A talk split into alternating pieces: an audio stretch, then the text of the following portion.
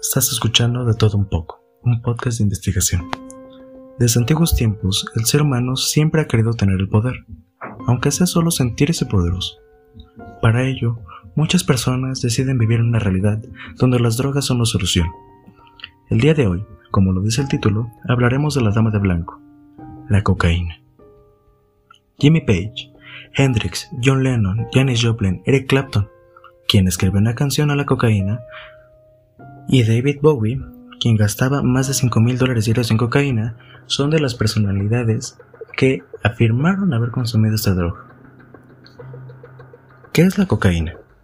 La cocaína es una droga estimulante y adictiva elaborada con las hojas de la planta de coca, nativa de América del Sur.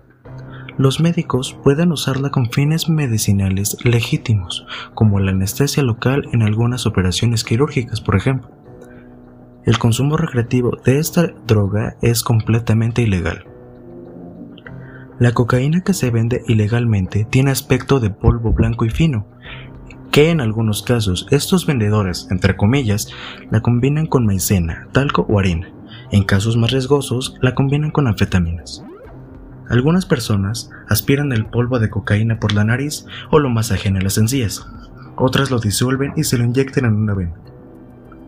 Hay quienes inyectan una mezcla de cocaína y heroína conocida como bola rápida o speedball.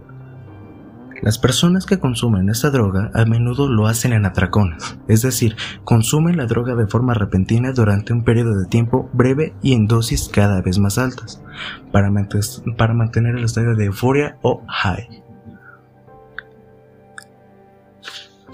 Ok, bueno, se preguntarán qué genera esta droga para que sea tan adictiva.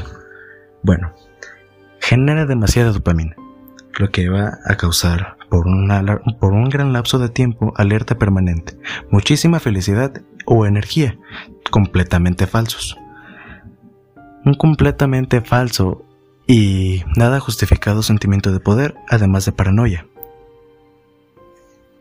Para ve se den cuenta de los resultados de estos efectos, vamos a analizar las letras de Cocaine de Clapton, la canción que les estaba hablando, las cuales van a demostrar de lo que estamos diciendo. Empezando, nos dice que si queremos pasar un buen rato, tomemos cocaína. Si quieres caer al suelo, cocaína.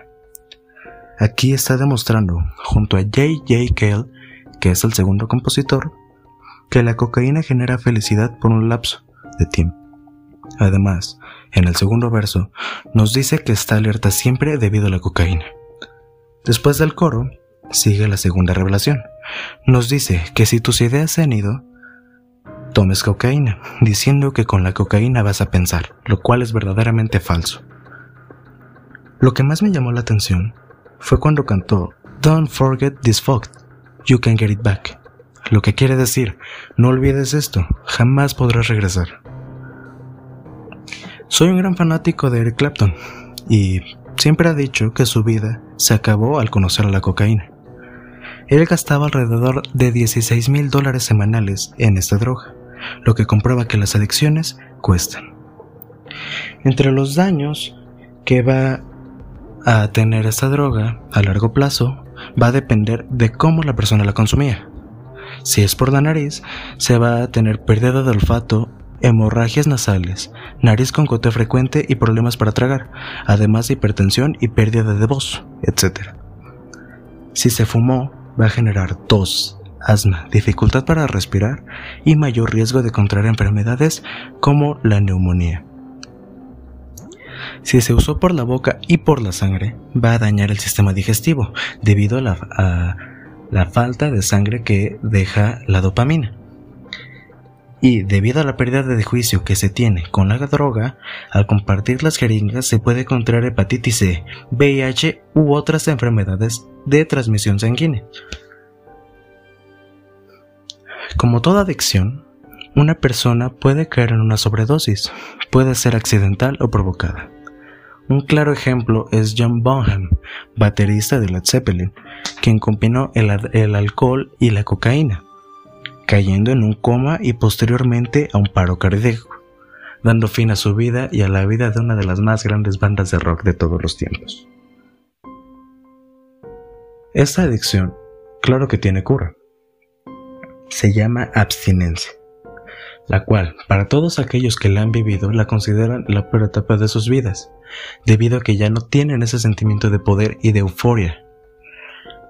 Pero para eso existen los psicólogos o psiquiatras, quienes te van a ayudar a superar esta grave adicción.